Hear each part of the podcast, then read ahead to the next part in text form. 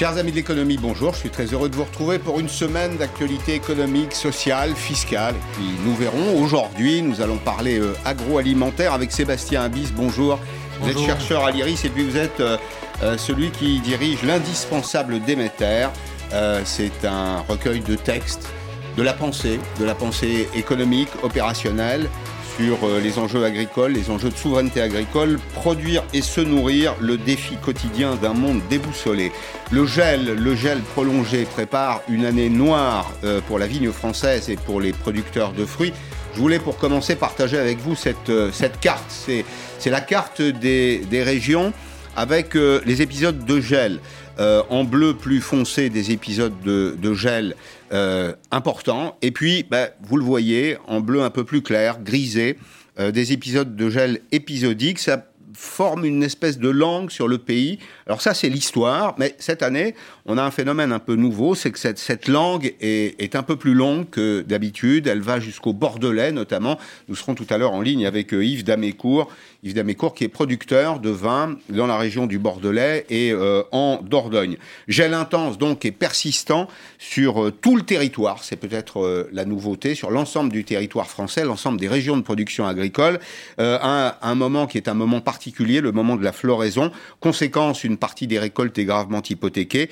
Il y aura moins d'abricots, moins de cerises, moins de pommes, de poires, moins de raisins, euh, à l'évidence, cette année. Et les prix, vraisemblablement, on essaiera de le mesurer, vont augmenter, en tout cas pour la production française.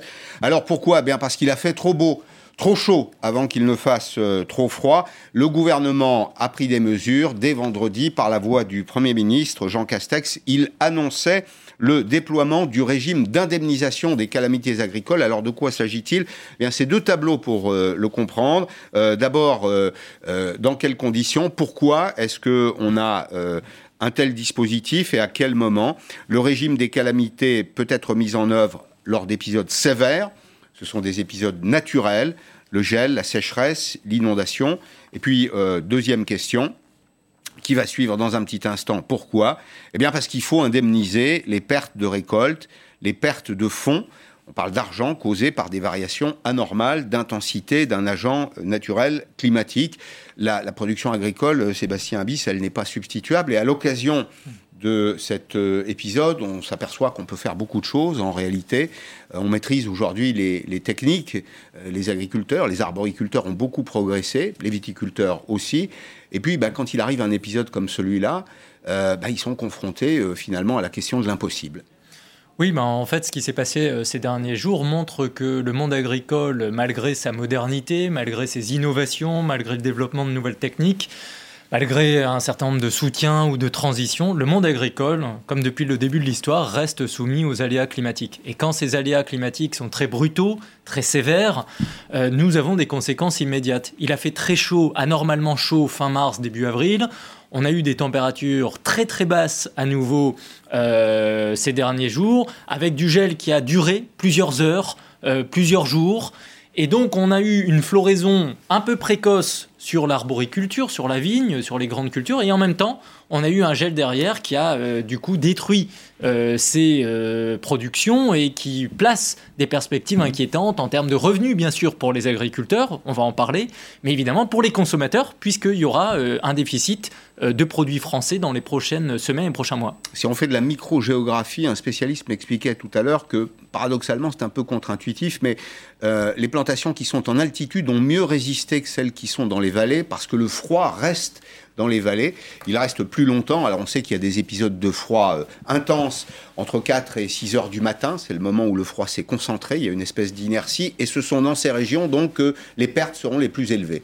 Oui, on a des, impacts différenciés. On sait que même s'il est beaucoup trop tôt pour mesurer avec précision les dégâts de ces derniers jours, on sait que euh, dans la vallée du Rhône, euh, dans euh, la région mm. occitane, dans le Bordelais, même en Bourgogne, au niveau donc de la viticulture, au niveau de l'arboriculture, on va avoir des conséquences. Et on voit encore une fois à travers cet épisode, et je crois que c'est important pour que les consommateurs qui sont soucieux d'avoir des produits locaux, des produits français tout au long de l'année, comprennent bien que le monde agricole, quand il y a eu le Covid euh, l'an dernier, nous n'avons manqué de rien. Et en France, nous n'avons mmh. eu aucun problème de quantité agricole, parce que les mondes agricoles étaient en première ligne, parce que la logistique fonctionne et l'ensemble de cette sécurité alimentaire collective au service de l'individu consommateur fonctionne dans notre pays. Par contre, quand le climat s'en mêle, nous sommes dépendants de cet aléa climatique. Et la récurrence de ces brutalités climatiques ces dernières années s'est amplifiée. Et on voit bien qu'il va falloir davantage de systèmes assurantiels pour gérer des températures à la fois parfois très hautes ou parfois très basses, et qu'il faut donc développer aussi des variétés résistantes à euh, des températures basses ou à des températures très hautes. Donc il faut faire appel au génie génétique, je prononce là un gros mot, il va falloir faire appel à de l'innovation plurielle, de l'innovation bien sûr en termes de dispositifs euh, politiques publics pour accompagner les producteurs, les forces vives économiques agricoles en cas de sinistre de, ce, euh, euh, de cette dimension. Il va falloir que les euh, entreprises assurantielles qui couvrent ce type de catastrophe s'organisent peut-être encore plus collectivement pour trouver des parades structurelles et de long terme. Et évidemment, il y a toute l'importance de la recherche-développement, de l'innovation et du génie génétique si on veut aller jusqu'au bout, bien entendu, pour mettre en place, encore une fois, des systèmes agronomiques qui permettent de contrer des épisodes climatiques extrêmes qui sont appelés à s'amplifier dans les prochaines années. Est-ce que nous n'avons pas, par ailleurs, des régions trop spécialisées? En réalité, la spécialité, c'est une concentration du risque. Alors on peut le voir comme ça en effet, et on peut s'interroger euh, sur une trop grande spécialisation des productions agricoles françaises. On sait qu'en arboriculture, euh, trois régions en France concentrent 70% euh, de la production. C'est la région du Languedoc, le Rhône-Alpes, la Provence. Hein. Donc 70% des fruits français made in France viennent de ces trois espaces. En même temps, il faut rappeler aussi qu'on ne produit pas de tout partout. Et donc cette spécialisation est aussi le mm. résultat de la géographie.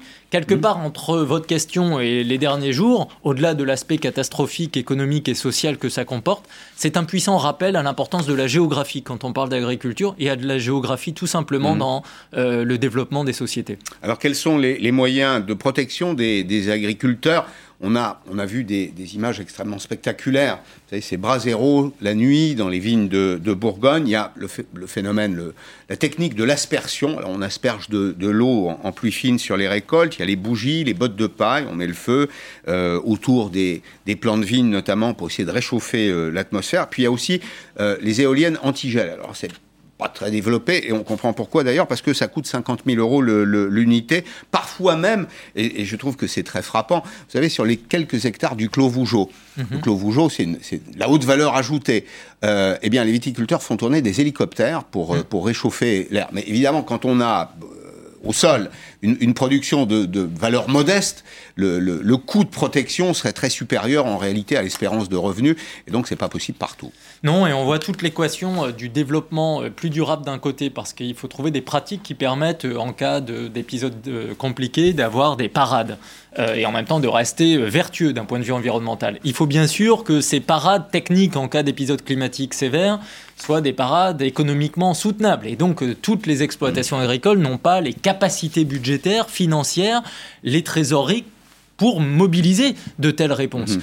Globalement, il faudra compter sur l'aide des régions aussi. Ben, je pense qu'il va falloir compter sur une multitude de systèmes qui vont permettre de couvrir ce qui vient de se passer d'un point de vue euh, immédiat, mais ça pose une question sur vers quel système agricole nous voulons aller demain en France. C'est-à-dire qu'on on a la crise du Covid qui a bien rappelé à tout le monde l'importance de produire. Donc il faut maintenir de la production. Mhm. On sait en même temps qu'il faut réparer la planète. C'est-à-dire on demande mhm. aux agriculteurs, vous nourrissez la population en même temps, vous êtes aux premières loges du développement mhm. responsable et vous devez protéger euh, l'environnement, la biodiversité, les ressources naturelles. Certes, mais on leur demande aussi d'être capables de gérer mhm. ce type de choc. Donc on est mhm. quand même dans un métier extrêmement complexe et c'est là où toute l'importance de la science retrouve euh, la place dans le débat parce qu'évidemment, la science, l'agronomie, à la fois pour des pratiques plus vertueuses ou parce que le génie génétique va permettre de mettre en place des mmh. variétés résistantes à des phénomènes climatiques extrêmes, on a besoin plus que jamais de science et donc d'investir également dans euh, de, la prise de risque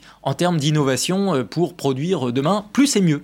on va poser la question des assurances, notamment à Yves Damécourt, viticulteur dans le Bordelais et en Dordogne, qui est avec nous. 80% du vignoble touché dans la vallée du Rhône, des températures qui sont restées à moins 9 degrés pendant plusieurs euh, jours. C'est 6000 exploitations dans cette région, pour être tout à fait précis. Et puis dans le, dans le Bordelais, ce qui est assez inhabituel, parce que c'est une région tempérée avec un climat océanique, euh, moins 5 degrés. Le merlot, notamment le, le, cépage le plus précoce, est aussi le plus touché. Où en êtes-vous, euh, Yves Damécourt, de l'évaluation des dégâts? Ben, en fait, c'est un peu compliqué. Il faut attendre un petit peu parce que les bourgeons euh, qui ont gelé la semaine dernière et ce matin, parce que ça a recommencé ce matin, euh, on ne saura véritablement si, euh, s'ils ont été abîmés que, la semaine prochaine. Enfin, on peut d'ores et déjà annoncer que dans les graves et, le sauternais, on est entre 60 et 90 de, de pertes. Dans l'entre-deux-mer, on est plutôt autour de 40%. Euh, dans le Médoc, 30 euh, mmh. euh, ou 40%, ça dépend un petit peu des régions, mais, mais les dégâts sont considérables. Impact commerce, vous restez avec nous, Yves, Yves Damécourt. Impact commerce extérieur, Sébastien Abyss, terrible. Parce que d'abord, les productions agroalimentaires représentent une, une, partie de la valeur mmh. que la France est capable d'exporter. Et à l'intérieur de ces productions, le vin oui. Notamment, le vin représente lui aussi une part significative. Oui, on a une agriculture française qui permet de subvenir aux besoins des populations françaises. Alors nous importons aussi parfois des produits, bien entendu, parce que tout ne vient pas de France. Et puis parfois, il y a des questions de compétitivité de prix, mais ça, c'est encore un autre débat. Et évidemment, le vin fait partie de ces euh, produits d'excellence de l'agriculture française. Et la viticulture, c'est à la fois euh, des, qualités, de la diversité par rapport à ce que la France propose aujourd'hui euh, pour les marchés européens, voire mondiaux, et une partie euh, de la production viticole française s'exporte et cette exportation est aujourd'hui euh, le premier poste d'excédent euh, dans notre balance commerciale agricole et alimentaire. Donc c'est vrai qu'en fonction des dégâts à venir, nous pouvons avoir en perspective quelques dégradations de performance de balance commerciale agricole, qui, je le rappelle, est positive.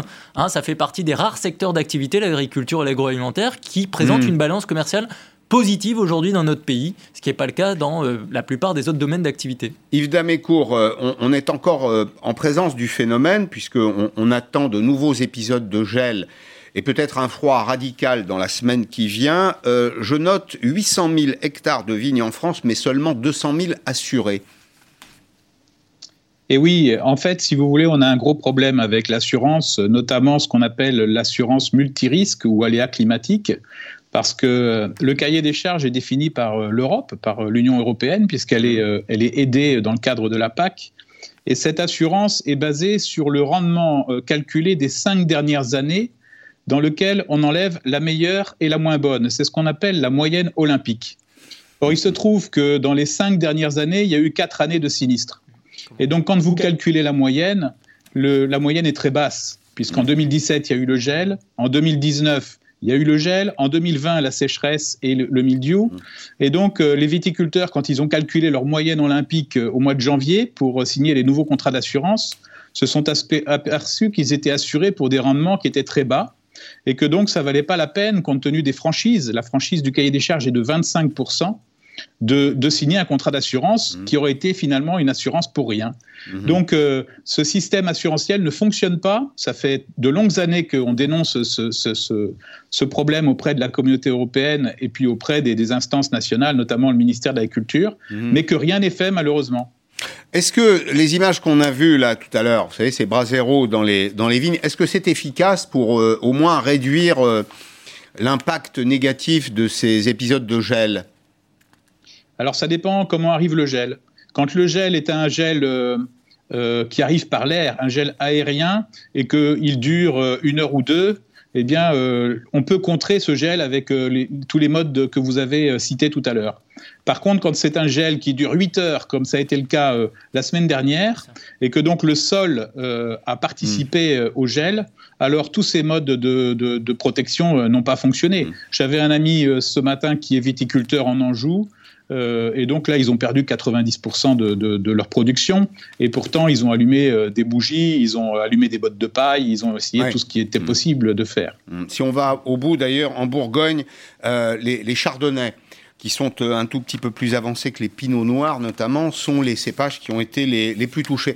Dernière question, Yves Damécourt, est-ce que vous êtes en relation avec la préfecture? Qu'est-ce qu'on peut dire des, des, des, aides qui pourraient vous être apportées? Alors, évidemment, ça ne vous rendra pas la production, mais le Premier ministre a annoncé dès vendredi un fonds d'indemnisation sur les calamités agricoles. Il sera déplafonné, pour dire les choses plus, plus simplement. Est-ce que vous avez d'abord des revendications dans ce domaine? Est-ce que vous êtes en contact avec, par exemple, la préfecture bah, moi, à titre personnel, non, mais la profession, oui, Est, en, est, en, contact avec la, préfecture. Mais les, pertes sont tellement considérables que ça se compte en milliards. Et donc, euh, euh, tous les gestes que pourra faire l'État ne seront pas significatifs à l'échelle de, des pertes qui, qui, qui, ont été constatées. Mm. Maintenant, ce qu'on demande, nous, c'est la possibilité dans chaque exploitation, et ça c'est pour le futur, de constituer un compte épargne aléa climatique et économique où quand on fait de belles années, on puisse mettre de l'argent euh, pour se protéger quand euh, on a euh, des périodes d'aléas climatiques ou économiques. Et quand on met de l'argent dans le compte épargne, ça passe en charge. Quand on le débloque, ça passe en produit. Et si chaque exploitation avait un compte épargne aléa climatique et économique plafonné à une année de récolte, par exemple, eh bien, ça nous permettrait d'assurer l'avenir. Voilà, ce serait quand même une, une très belle euh, idée de mettre ça en place maintenant et de ne pas, pas attendre. C'est une belle idée. Merci beaucoup, euh, euh, Yves Damécourt. On va dire deux mots également de la production des, fruits. Donc, j'évoquais tout à l'heure les abricots, les pêches, les cerises, les pommes, les, poires. On, a cherché quel était le, prix moyen d'un kilo de mhm. pommes. Parce que, évidemment, ce qui se passe aujourd'hui aura des conséquences sur les prix que nous allons payer. Alors c'est pour euh, la saison qui vient, c'est plutôt la saison d'été. Vous voyez, alors il y a ce site combien euh, ça coûte.net euh, qui dit en substance, pour avoir mesuré un, certain nombre de variations, qu'un kilo de pommes en moyenne en France coûte 2,60 euros. J'ai constaté que c'était un tout petit peu plus cher sur le marché où je me fournis, avec un minimum euh, à 1,34€ et un maximum à 3,65€. Je suis d'ailleurs à peu près certain qu'il y a beaucoup d'élasticité dans, le, dans le, le, maximum. Et puis il y a une autre culture que je voulais évoquer.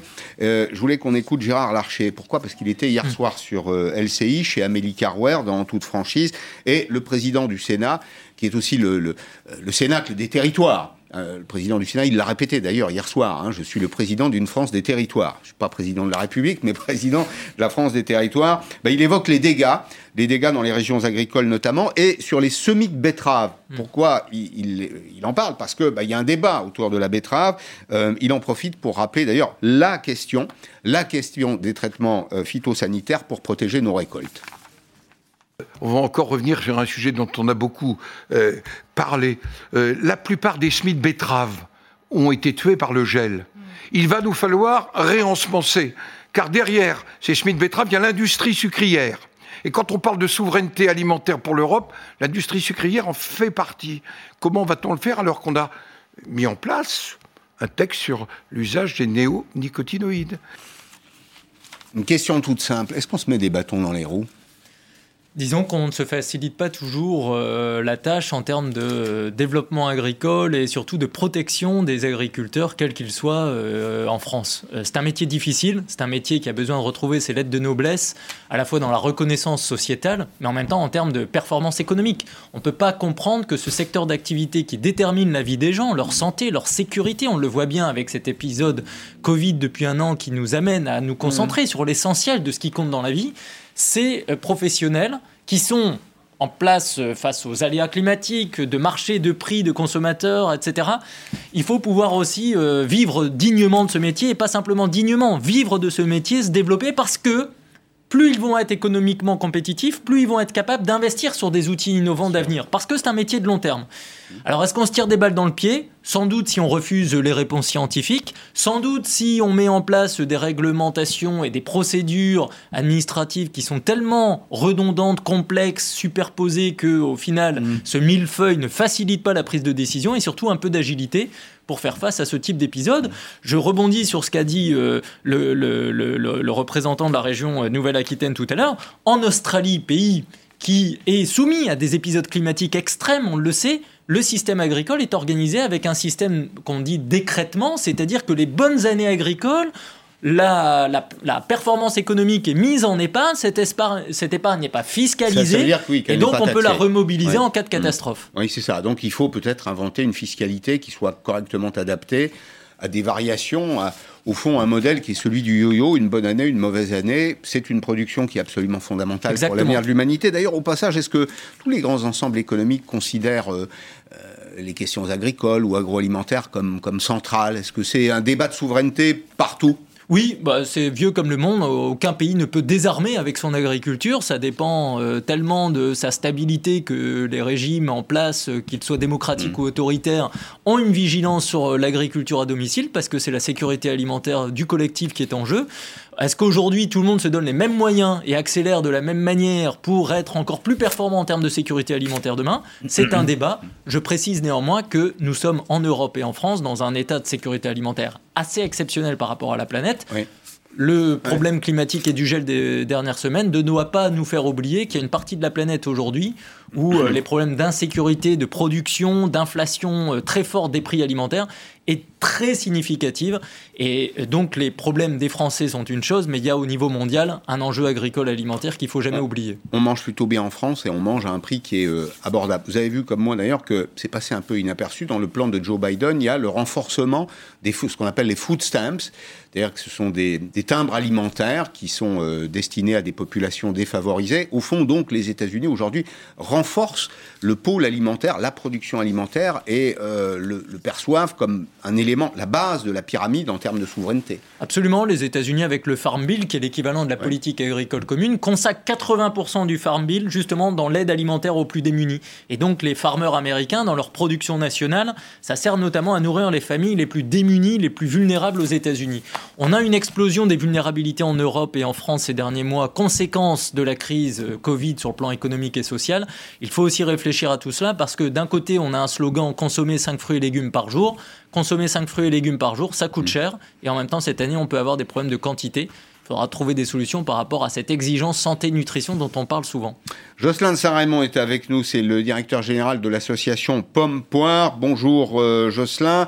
Les fruits les plus fragiles, si j'ai bien compris, ça, ça nous intéresse, nous, consommateurs, parce qu'on attend la, belle saison, l'été, pour consommer des abricots, euh, euh, des pêches, des, cerises. Euh, toutes ces productions sont hypothéquées. Où est-ce que vous en étiez de la floraison, d'ailleurs? Et comment expliquer que nous soyons plus touchés en France, sur les pommes, par exemple, qu'en Pologne, qui est un grand producteur de pommes également? Bonjour Pascal Perry, bonjour à tous. C'est simplement le, stade végétatif qui est différent puisqu'on a eu euh, une, chaleur importante à la fin du, mois de mars, on a une avancée végétative importante et donc on est à un stade où euh, la sensibilité des arbres euh, est entre moins 1,8 et moins 2,2 degrés alors que nos amis polonais sont encore à des stades où les pommiers vont résister jusqu'à moins 6, moins 7 degrés, tout simplement. Est-ce que euh, toutes les régions ont été touchées de la même façon On l'évoquait tout à l'heure avec Sébastien Abyss. Il y a évidemment le, sillon rhodanien, une partie du Languedoc-Roussillon, probablement le Limousin aussi pour les productions de, pommes, en particulier de pommes, peut-être de poires aussi. Est-ce qu'il euh, y a des régions qui ont été un peu plus épargnées que les autres? Alors malheureusement, c'est un épisode de, gel, les trois journées de gel, et ça n'est pas fini. On a encore, euh, là, on est dans une semaine de gel jusqu'à vendredi. On peut encore en avoir jusqu'à la, la, moitié du mois de mai. Mais c'est un épisode de gel qui a touché absolument toutes les régions, sans discrimination.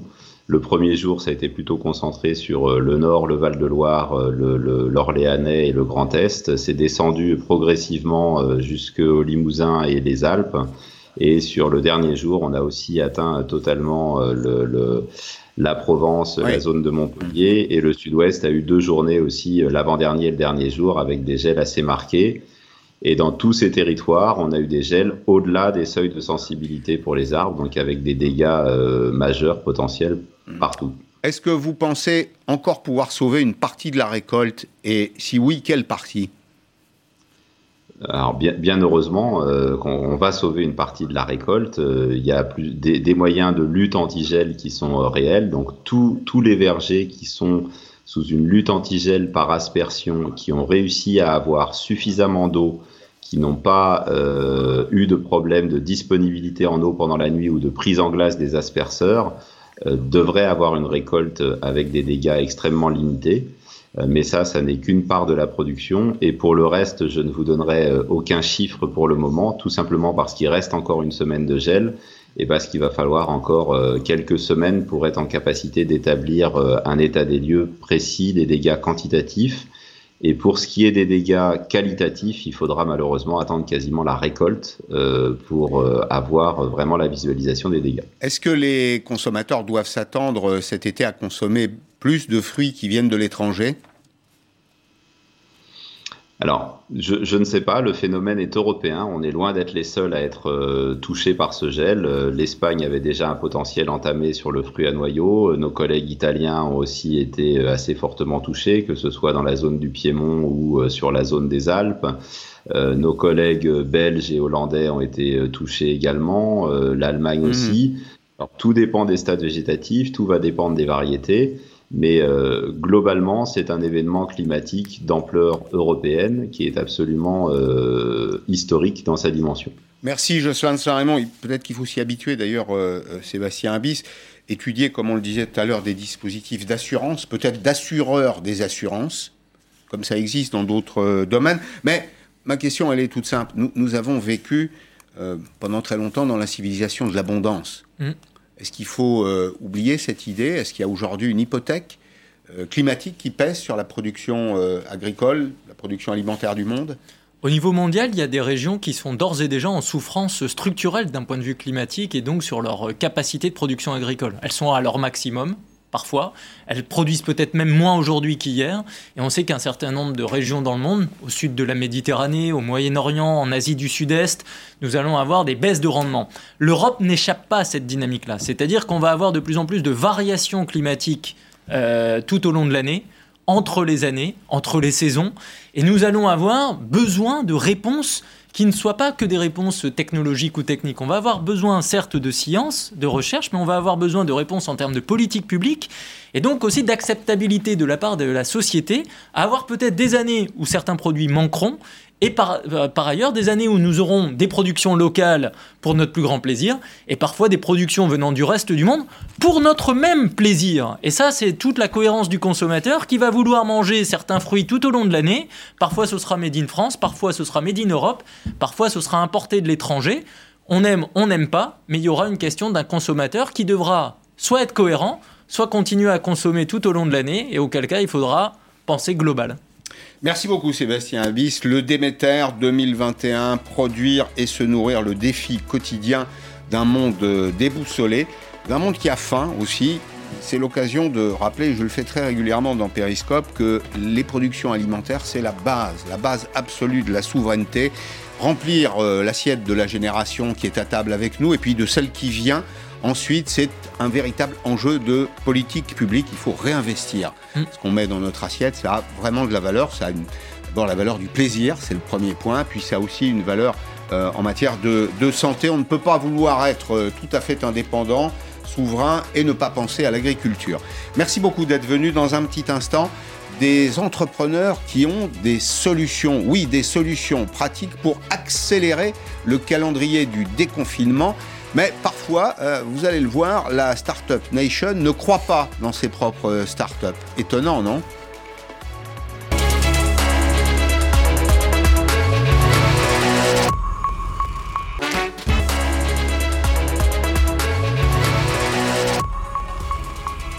La deuxième partie de Periscope pour vous dire que les pubs anglais ont ouvert à nouveau. Alors ce sont les terrasses pour le moment. Les pubs anglais, les cafés, les bars, les restaurants, euh, les premiers euh, clients en ont profité la nuit dernière. Les Anglais ne sont jamais en retard. Réouverture symbolique donc, euh, comme celle des commerces non essentiels en ce lundi. Et puis en France, un document officieux présenté par les professionnels de la restauration et adressé au ministre de l'économie suggère la réouverture totale des bars et des restaurants le 12 juin. Et je voudrais apporter cette euh, information supplémentaire sur la base d'une information source syndicale. Peut-être une bonne nouvelle, les terrasses, oui, les terrasses des cafés, euh, bars, euh, restaurants pourraient rouvrir au tout début du mois de mai en France. Ce serait peut-être une accélération du, calendrier. Peut-être à partir du 1er mai, tout ceci restant à, confirmer. Bonjour Léonidas Kalogéropoulos. Bonjour Pascal Ferry. C'est pour toutes ces raisons, parce qu'on a envie de, on a envie de retrouver une vie à peu près normale que je vous ai demandé de venir. Vous avez fondé Entrepreneurs pour la République et Votre travail aujourd'hui, c'est de fédérer des initiatives, de regrouper des initiatives qui viennent des entrepreneurs de la République. Vous dites la République, c'est deux piliers, vous avez parfaitement raison, c'est l'État, la nation, mais la première richesse de la nation, dites-vous, c'est l'esprit d'entreprise de ses citoyens, et moi je suis convaincu à titre personnel qu'il n'en manque pas. Il faut simplement le laisser s'exprimer. Vous êtes d'accord ah, C'est extraordinaire, c'est d'ailleurs une caractéristique très française. Vous savez que la France est le premier, entre guillemets, producteur d'entrepreneurs dans le monde. 850 000 entreprises, entrepreneurs qui se lancent par an. Il n'y a pas d'équivalent rapporté à, la population. C'est véritablement euh, la meilleure nouvelle et la meilleure statistique que notre pays puisse engranger. Alors, les solutions de vos entrepreneurs, il y a beaucoup de génie hein, dans les, entreprises, parfois peu connues, insuffisamment connues, des tests rapides, des films antimicrobiens, des détecteurs de Covid, des tests salivaires ultra rapides, des peintures virucides. Peintures virucides, absolument, des choses incroyables. Si, je résume, vous avez là entre les mains des solutions pour accélérer le calendrier. Mais pourquoi est-ce qu'on ne le fait pas? Alors, d'abord parce que effectivement, il y a une tendance naturelle de l'État à oublier la nation quelque part, j'allais dire, mmh. à considérer que la nation, ça serait un peu ce troupeau indiscipliné qu'il faut absolument mettre un peu dans les cases et, ne pas avoir la conscience que dans la nation, il y a euh, des ressources extraordinaires. Et d'ailleurs, ce que demande à la nation et à ses citoyens, c'est pas de faire des lois comme euh, avec la Convention citoyenne où on a dit pour euh, l'environnement, faites des lois. Non, l'apport citoyen des entrepreneurs, c'est d'être entreprenant, de prendre un problème et de dire je vais trouver la solution. Et ce que j'ai trouvé absolument extraordinaire en un mois, vous savez qu'on a lancé ce site il y a à peine un mois, euh, Entrepreneurs euh, pour la République, et euh, tous les sujets au-delà du Covid sont traités, mais bien entendu on a mis en avant le sujet du Covid de manière prioritaire. C'est donc désormais quasiment une cinquantaine d'entreprises qui ont effectivement... Spontanément, qui ont... alors, qui disent voilà, moi j'ai un bout de la solution. Oui, un bout de la solution. Et ce que je trouve extraordinaire, si vous voulez, c'est que j'en ai qui sont euh, à Colmar, d'autres qui sont euh, euh, dans le fin fond de la Bretagne, d'autres qui sont dans, le sud-ouest de la France.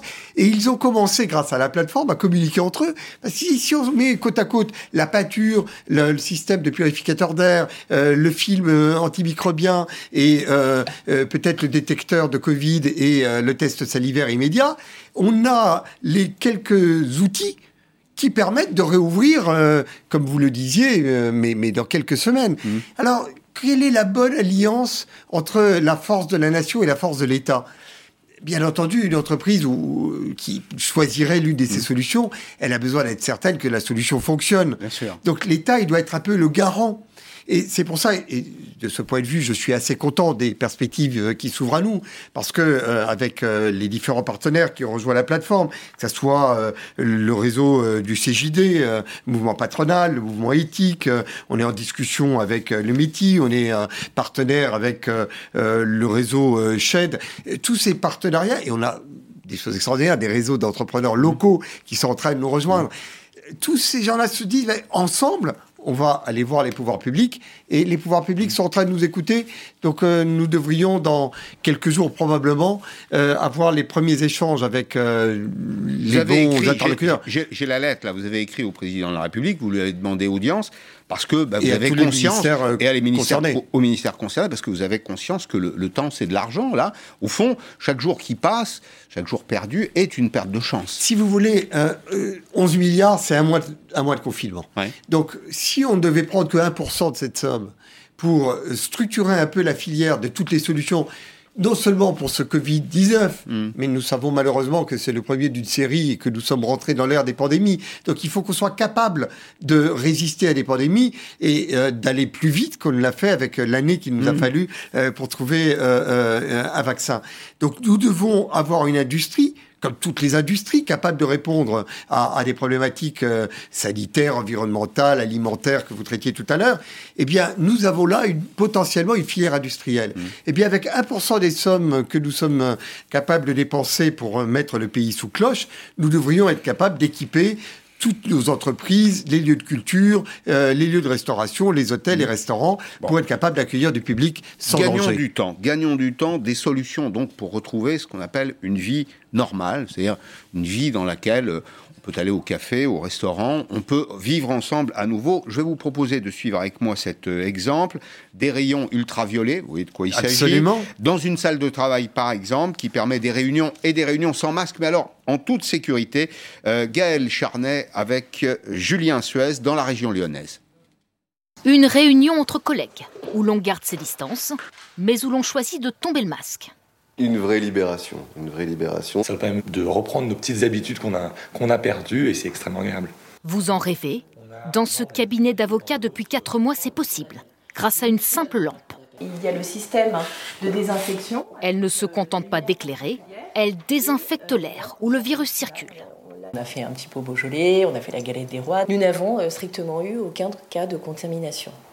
Et cela fonctionne grâce aux rayons ultraviolets, qui depuis 50 ans permettent de désinfecter l'eau potable ou stériliser les blocs opératoires. Ce fabricant de luminaires a intégré cette technique éprouvée dans un éclairage. La nouveauté, virus et bactéries seraient éliminés alors que le public est présent dans la pièce. On va aspirer l'air ambiant et l'air va être amené dans un tunnel de désinfection qui permet de désinfecter au fur et à mesure grâce à la technologie des LED UVC et ensuite expulser l'air dans la pièce. Son invention a été brevetée, testée en laboratoire. Si on arrive effectivement à désinfecter l'air en présence des personnes, on a gagné une bataille très importante pour pouvoir retrouver une vie normale. Dans ce cabinet médical, les lampes désinfectantes trônent partout. Pour 29 euros la location par mois, cela rassure l'infirmier qui enchaîne les tests PCR. Lors des prélèvements, forcément, on demande aux patients de quitter leur masque, donc ils peuvent se mettre à tousser et il peut y avoir dans l'atmosphère des particules en suspension. Et l'ostéopathe qui voit la fin des fenêtres ouvertes en plein hiver. Sa pièce est désinfectée en continu. Aérer euh, le cabinet euh, pendant 10 minutes entre chaque patient, c'était quand même très contraignant. Dans la région lyonnaise, une centaine de lieux sont désormais équipés. Des lycées aux cliniques jusqu'aux boutiques. Merci, au revoir. De quoi imaginer bientôt des restaurants, des salles de concert. Mais attention, cela n'empêche pas les personnes sans distanciation de se contaminer entre elles. Et cela ne dispense donc pas des gestes barrières.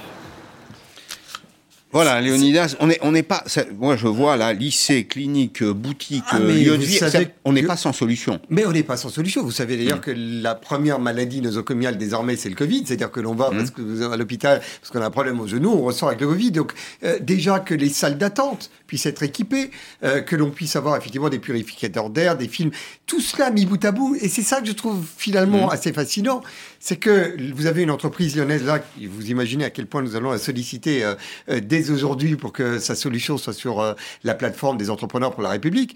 Euh, vous avez là des solutions qui sont concrètes et nous avons trop fréquemment la tendance en France, dès qu'il y a un problème, à se tourner vers l'État, nous le savons. Et l'État, il a quoi comme instrument? Il a la loi, le décret, la taxe et la subvention. Mais, mais tout- tous les problèmes de la vie ne se, Non. se résolvent pas ainsi. Alors certes, on a régulé euh, euh, la vie sociale, euh, mais euh, si l'État voulait bien euh, euh, cesser de raisonner uniquement en termes de, de régulation, de lois, de circulaires et, et de protocoles administratifs, bien, il se dirait, mais finalement, ces solutions, celles que on vient de voir, spectaculaires, il faut les généraliser. Mais il peine à imaginer, l'État culturellement peine à imaginer que ces solutions existent et viennent du marché? et viennent de et viennent de, de son de la citoyenneté et viennent finalement parce que je crois que c'est très illustratif de notre tropisme. Quand on demande à 150 citoyens d'être utiles à la République, on, on les met dans une convention, on leur demande de faire des lois euh, sur euh, le climat. Mais les citoyens, leur rapport à, à, à, à la collectivité, c'est pas en faisant des lois. Il y a des députés, des sénateurs pour, faire ça. oui. Ils Oui, ont oui, autre chose, eux.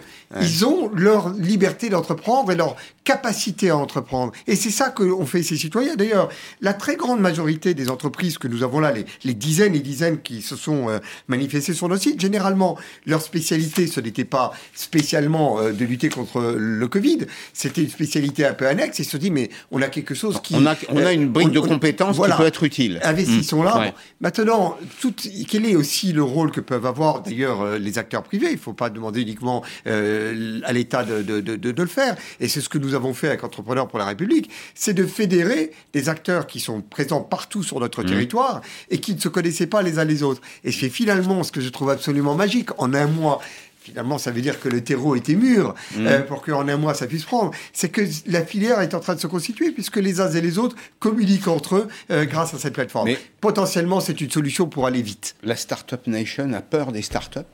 J'utilise le mot startup, mais c'est ce que je veux dire. La Startup Nation, c'est l'esprit d'entreprendre, et vous savez que l'esprit d'entreprendre, c'est mmh. cette euh, ressource extraordinaire à laquelle la Révolution a donné droit de citer.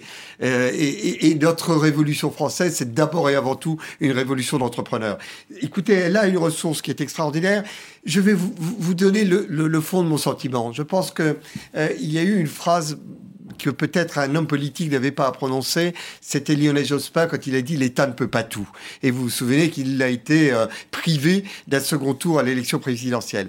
Désormais, on a l'impression que l'État et nos hommes politiques veulent absolument dire l'État peut tout, l'État pourra tout, l'État fera tout.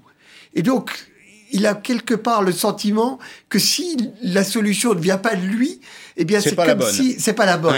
et c'est comme s'il y avait mm. un aveu de faiblesse. Au contraire, c'est une extraordinaire force de l'État de pouvoir s'appuyer sur une nation aussi riche, aussi entreprenante qu'est euh, la nation française. Et il il mm. faut pas voir dans cette ébullition une espèce de désordre indiscipliné. Mm. Au contraire, c'est une créativité qui est le trésor de la nation. C'est le trésor de notre République d'avoir un État euh, qui est ce qu'il est, solide, et d'avoir une nation aussi créative et aussi riche. En fait, les, les deux se parlent peu, non? C'est ce que vous nous dites, là. Bien entendu, les deux se parlent la nation, la nation parle à l'État de temps en temps. En tout cas, elle parle avec son bulletin de vote. C'est le premier point. Mais l'État, lui, reste relativement sourd, c'est ça? L'État. Vous observez comme moi d'ailleurs que la tendance, hein, assurance chômage, euh, protection sociale, euh, réglementation, euh, réglementation des libertés, etc. L'État peu à peu absorbe ce qui était des compétences, des prérogatives diffuses, éparses. Écoutez, soyons euh, euh, un peu lucides et sincères avec nous-mêmes. Lorsque nous avons un danger qui nous arrive dessus, un peu comme euh, ce que nous avons vécu avec le Covid, le réflexe naturel, c'est de dire que fait l'État. Le, le, guichet, c'est aussi c'est un réflexe français. Absolument. Mais nous devons, et c'est ce que nous ambitionnons de faire avec tous les partenaires d'entrepreneurs mmh. pour la République, nous voudrions créer un nouveau réflexe, qui est de se dire on a un problème, peut-être que fait l'État, mais que, que font les entrepreneurs? Que proposent les entrepreneurs Et il n'y a pas un seul registre de la vie sociale que nous allons euh, euh, laisser de côté. Nous allons prendre les sujets d'éducation, la reconstruction des banlieues, les problèmes de santé, les problèmes de commerce extérieur, tous les problèmes de la société et tous les problèmes de la République sont, nous semble-t-il, à la portée du génie euh, entrepreneurial de nos citoyens. Et puis c'est vraiment, encore une fois, une chance extraordinaire que nous avons. Mm. dès que l'on demande aux entrepreneurs quelles sont leurs solutions, eh bien, vous voyez, euh, ce sont des dizaines et des dizaines de, solutions qui émergent. À et ils répondent à l'appel. Merci. on va continuer. Merci, Merci beaucoup, Léonidas Calogéropoulos. Et longue vie à ces, ces solutions. Si elles nous permettaient de gagner un peu de temps, euh, ce serait une bonne idée, tout à la fois pour la France et pour les Français, donc pour l'État et pour la nation. Et pour la mmh. République. Et pour la République. Merci beaucoup.